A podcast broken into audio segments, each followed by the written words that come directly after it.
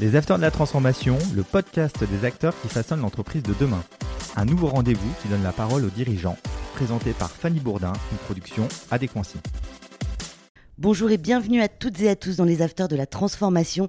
Nous avons le privilège d'être en compagnie de Frédéric Winowski. Bonjour. Bonjour. Vous êtes le médiateur national du crédit aux entreprises à la Banque de France, mais aussi le secrétaire général adjoint de l'ACPR en charge de la résolution.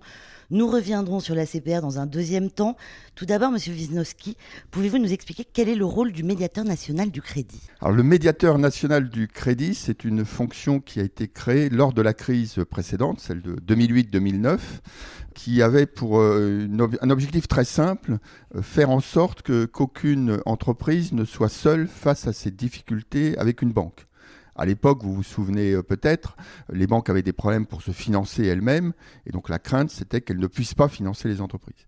Donc le, président de la République à l'époque a décidé de créer ce dispositif. C'est René Ricol, que vous connaissez peut-être, qui a mis en place ce dispositif et qui l'a confié d'ailleurs euh, dans le fonctionnement quotidien à la Banque de France. Comment ça se passe tous les jours? Alors tous les jours, ça se passe de manière euh, très simple, et d'ailleurs on, l'a je l'ai simplifié pendant la, période de crise. L'entreprise saisit la médiation sur notre site internet. Le médiateur donc départemental, puisque c'est la Banque de France dans chaque département euh, qui exerce ce rôle, on a choisi ce, mode de fonctionnement parce qu'il est important que euh, celui qui va remplir la fonction de médiation connaisse les entreprises, si possible, et surtout les banquiers avec lesquels il va devoir discuter. Donc le médiateur départemental reçoit le dossier. Il a 48 heures pour examiner ce dossier, voir si euh, ça vaut la peine de rentrer dans une médiation. Hein. Si l'entreprise est dans une situation trop détériorée, pas forcément intéressant d'aller en médiation. Malheureusement, il vaut mieux l'orienter vers le tribunal.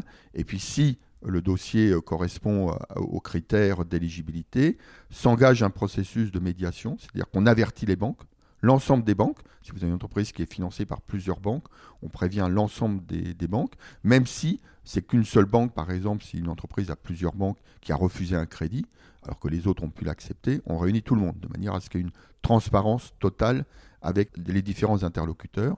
Et puis s'engage le processus de discussion. La médiation, c'est euh, faire en sorte de rapprocher ce que demandait l'entreprise par rapport à ce que les banquiers étaient prêts à faire. Ce qui est important dans le dispositif, qui est un accord de place, qui a été signé donc en, 2019, qui a été renouvelé depuis, c'est que les banques sont obligées de venir discuter. Donc ça, c'est un élément très fort de la médiation. Il n'y a pas de contrainte à réussir, mais par contre, il y a une obligation de venir. Et il y a une un deuxième élément qui est très important, il y a l'obligation, pendant toute la durée de la médiation, de maintenir les crédits existants. C'est-à-dire que euh, la banque ne peut pas se désengager pendant la phase de discussion. À l'époque, le médiateur du crédit était nommé par décret du président de la République. Comment il est nommé aujourd'hui? Alors effectivement, le, médiateur national était euh, rattaché à Bercy euh, à l'origine, donc nommé par décret du président de la République. En 2018, il y a eu un changement. Hein, comme je vous l'ai dit, la médiation, depuis l'origine, est exercée en pratique dans les territoires par, les directions départementales de, la Banque de France, parce qu'il y a l'expertise en termes euh, d'analyse financière, parce qu'il y a la proximité euh, de terrain. Par contre, le médiateur était rattaché à Bercy. En 2018, au moment où j'ai été nommé, euh, il y a un changement qui est intervenu, c'est-à-dire qu'on a rapatrié la médiation nationale à la Banque de France de telle manière à ce qu'il y ait, je dirais, une cohérence d'ensemble entre l'équipe de médiation nationale et euh, les médiations départementales qui étaient exercées. Donc en fait, le médiateur n'est plus nommé par décret, je ne suis plus nommé par décret du président de la République, euh, j'ai été nommé lors de la réunion par l'ensemble des, signataires de l'accord de place, donc le gouverneur, le ministre, euh, les représentants des, banques, des sociétés financières.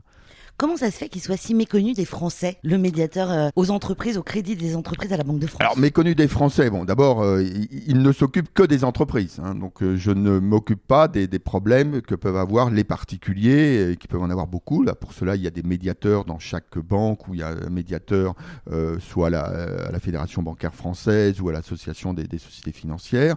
Dans le secteur de l'assurance, il y a aussi un médiateur de l'assurance. Donc, moi, je ne m'occupe pas des particuliers. Je ne m'occupe que des entreprises. Et en fait, en pratique, je m'occupe essentiellement, mais ça c'est la demande, euh, des très petites entreprises, souvent moins de 5 salariés. Donc effectivement, un enjeu important, et on l'a vu dans cette crise, c'est la connaissance que peuvent avoir ces entreprises de la possibilité. C'est pour ça, d'ailleurs, que les banques euh, se sont engagées à indiquer, lorsqu'elles refusent un crédit, la possibilité de recourir au médiateur. Les types d'entreprises qui font appel à la médiation, ce que vous êtes en train de m'expliquer, c'est que c'est des petites entreprises. Les grosses entreprises ne font pas appel à la médiation. elles peuvent faire appel. Hein. Simplement, bon, une grosse entreprise, d'abord, elle a souvent beaucoup plus de relations régulières avec son banquier on s'aperçoit, et je préside en tant que médiateur un observatoire du financement des, entreprises, et les constats que l'on fait régulièrement, bah, c'est que les très petites entreprises, elles ne vont voir le banquier que lorsqu'elles ont un problème. Euh, alors qu'une grande entreprise, bah, a des, relations quand même plus, régulières. Et donc en cas de difficulté, euh, bon, d'abord elle a des équipes, elle est plus armée. Donc en réalité, les grandes entreprises, lorsqu'elles ont des problèmes, euh, elles vont plus vers d'autres structures de l'État, comme le, comité aux restructurations industrielles, parce que c'est des problèmes de restructuration et pas forcément des problèmes de relations avec leurs banques. Donc ça explique que la population qui vient à la médiation, ce sont principalement des très petites entreprises. Est-ce que vous identifiez les entreprises fragiles ou c'est elles qui viennent à vous? La médiation est saisie par les entreprises. Hein. Nous, euh, je dirais, on, ne peut pas, on n'a pas la capacité euh, d'aller vers les entreprises. C'est un enjeu justement euh, dans cette situation de sortie de crise. Hein. il y a eu un plan d'action, d'accompagnement de, sortie de crise qui a été mis en place au mois de juin dernier, où l'idée, l'objectif, c'est de détecter justement les entreprises qui sont susceptibles d'être en fragilité financière pour intervenir le plus tôt possible. Donc il y a effectivement un problème de détection on part de l'idée qu'effectivement, une entreprise qui, est venue en médiation, elle a une certaine fragilité. Parce que si elle vient en médiation, ça veut dire que le banquier lui a refusé quelque chose. Les banquiers, ils n'ont aucun intérêt euh, à se séparer euh, de, leurs clients. C'est ça qui fait le fonctionnement des banques. Donc si un banquier a refusé, c'est que souvent, il y avait un problème au niveau de l'entreprise. Donc il y a cette difficulté euh, à, détecter ce type d'entreprise et à faire en sorte que ces entreprises euh, viennent dans les dispositifs d'accompagnement. Et donc ça, c'est un véritable enjeu, effectivement. Euh, et d'ailleurs, moi, dans le, plan d'action de, sortie de crise, j'ai écrit à 10 000 entreprises qui étaient venues à la médiation pour les dire, ben voilà, il y a un dispositif, allez voir votre banquier, allez voir vos partenaires, experts comptables, commissaires aux comptes, etc., euh, de manière à parler de votre situation pour faire en sorte d'intervenir. C'est l'objectif. Et la médiation aussi, c'est l'objectif. Moi, je ne peux pas aller chercher les entreprises, mais le discours, c'est bien de dire aux entreprises, venez le plus tôt possible. Parce que plus vous attendez, bah, plus la situation va se détériorer et moins il sera facile de trouver des solutions. On va parler un peu de la crise aujourd'hui. La crise de la Covid a impacté forcément votre travail. Comment avez-vous géré cette crise? Comment ça s'est passé? Alors, euh, il y a eu un impact très significatif. Hein, ben, deux chiffres très simples. On traitait au niveau de la médiation 1000 dossiers en 2019. On en a traité 14 000 en 2020, multiplié par 14. Alors, c'est très important, mais c'est en rapport avec la demande de crédit, puisque dans un des dispositifs, dans le cadre de la, crise, pour la gérer, il y a eu des mécanismes de subvention par le Fonds de solidarité, euh, le chômage partiel, etc., qui ont été financés, euh, à peu près 70 milliards, euh, et il y a le prêt garanti par l'État. Le PGE, c'est aujourd'hui près de 700 000 entreprises qui, depuis le début de la crise, est très largement distribué au deuxième, troisième trimestre de l'année 2020, et donc ce sont ces entreprises-là qui avaient des refus de crédit. Ça a été distribué très largement, mais il y a toujours des refus parce qu'il y a des situations plus difficiles que d'autres. Et donc ce sont ces gens-là qui sont venus en médiation. Je dirais le nombre est élevé, mais euh, c'est le nombre de demandes qui était aussi très élevé. Donc en rapport à la demande, finalement, on n'a pas eu tant de dossiers que ça. Mais voilà, on a été capable de les gérer parce que bah, la Banque de France a su, dans les régions, s'adapter à cette demande forte. Et aujourd'hui, comment ça se passe? Alors aujourd'hui, on n'est pas revenu à des niveaux d'avant-crise. Hein. Euh, là, sur le dernier trimestre, donc le, troisième trimestre, on était un peu moins, un peu plus de 500 dossiers euh, sur le trimestre. Donc on reste encore plus élevé qu'avant crise, mais voilà, on revient, on revient à des situations, euh, je dirais, plus classiques de, de problématiques. L'enjeu, pour moi, il va surtout être au deuxième, troisième trimestre l'année prochaine, puisque c'est prêt garanti par l'État. À, peu près 60-65% des entreprises vont commencer à les rembourser deuxième ou troisième trimestre de l'année prochaine. Et est-ce que vous pensez justement qu'il va y avoir des conséquences? L'objectif, c'est de traiter euh, ces conséquences. C'est bien l'objectif de ce plan d'action. C'est d'identifier aujourd'hui c'est la raison pour laquelle j'ai écrit justement à celles qui étaient venues en médiation en disant bah, potentiellement ce sont des entreprises qui pourraient avoir des problèmes à rembourser. Il y aura forcément des problèmes. Vous avez aujourd'hui euh, les défaillances, on avait habituellement 50 000 défaillances par an, on en a en ce moment 30 000. Donc c'est moins. Donc c'est beaucoup moins parce qu'il y a eu un soutien massif de la part de l'État, hein, les 70 milliards de subventions, les 140 milliards de, PGE, plus euh, une vingtaine de milliards de reports de charges fiscales, sociales, etc. Bon, donc il y a une partie de cet argent qui est une subvention, puis une partie, notamment le PGE, qui doit être remboursé. Donc le pari qui est fait et qui est gagné aujourd'hui, c'est de dire la reprise d'activité va améliorer la situation des entreprises et elles pourront rembourser. Ce sera vrai très largement, mais il y aura forcément euh, des cas où malheureusement ce ne sera pas vrai. Ce sont ces cas-là qu'il faut identifier de manière à pouvoir les accompagner, soit en restructurant leur prêt, donc en disant bah, vous, euh, au lieu de rembourser sur les 6 ans qu'ils ont prévus, bah, vous allez rembourser sur 7, 8 ans, 7, 8 ans, 10 ans, je ne sais pas. Soit malheureusement, bah, il y aura des cas où on ira vers la liquidation euh, parce que bah, l'entreprise n'est pas en mesure de, de, poursuivre son activité. Vous êtes aussi le secrétaire général adjoint de l'ACPR, l'autorité de contrôle prudentiel et de la résolution. Quelle est la fonction de cet organe de supervision?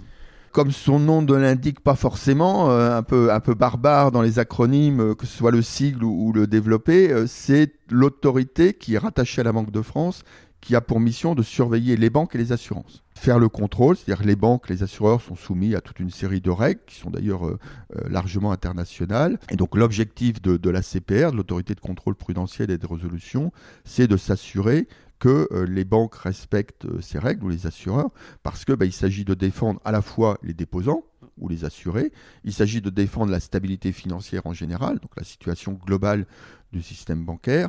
Donc il y a toute une série de règles, soit des règles quantitatives, des règles d'organisation, et donc le rôle de la CPR, c'est de s'assurer en liaison pour la partie bancaire d'ailleurs avec la Banque Centrale Européenne, hein, puisque la compétence de, cette mission de contrôle a été confiée à la Banque Centrale Européenne pour les, grands établissements euh, depuis 2014.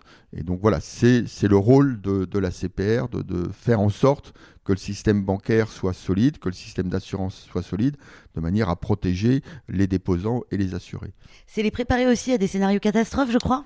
Tout à fait. Alors ça, c'est le R justement de l'ACPR, ce qu'on appelle la résolution, dont je suis euh, responsable depuis 2018. Euh, donc en même temps que j'ai été nommé médiateur, j'ai pris en charge cette partie de, l'activité.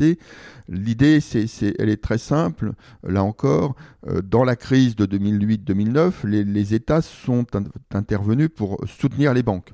Alors en France, c'était un soutien en, liquidité euh, parce que c'était des problèmes d'accès au marché, mais il y a des pays où les banques ont eu de, réels problèmes de, solvabilité et où les États ont dû payer. L'idée est de dire, euh, depuis euh, cette crise, les États, c'est pas aux États de payer.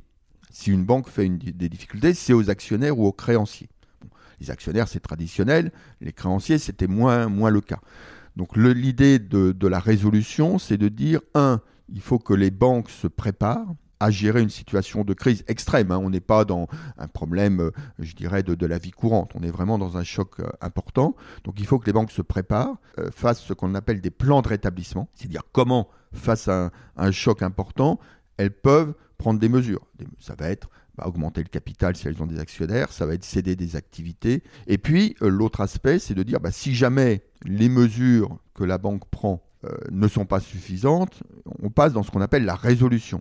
C'est-à-dire qu'à ce moment-là, c'est l'autorité, donc la CPR, euh, qui euh, prend en charge le traitement de la banque. Ce n'est plus les dirigeants, c'est l'autorité de résolution. Et donc qui s'occupe de prendre les mesures qui doivent être prises pour répondre à cette crise.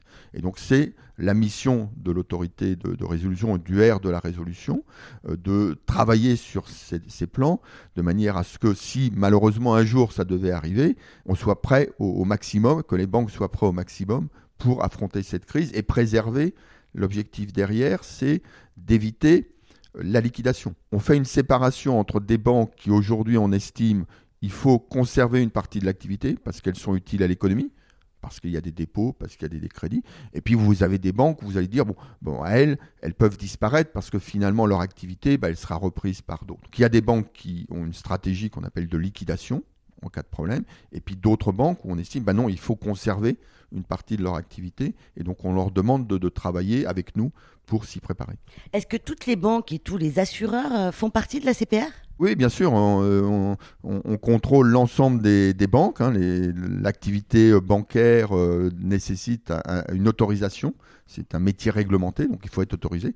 Euh, l'assurance aussi. Donc c'est la CPR. Avec cette différence que je mentionnais, pour les, grandes banques, hein, plus de 30 milliards de total de bilan, c'est la Banque Centrale Européenne qui est en charge. On travaille avec elle, en, dans le cadre d'équipes conjointes, mais la responsabilité est à la Banque Centrale Européenne. Merci beaucoup Frédéric Winowski pour cet éclairage. Je rappelle que vous êtes le médiateur national du crédit aux entreprises à la Banque de France. Merci à vous. Merci à tous d'avoir suivi cet épisode des Afters de la Transformation. Je vous dis à la semaine prochaine. Les Afters de la Transformation, une émission à réécouter et à télécharger sur adconci.com et toutes les plateformes de podcast.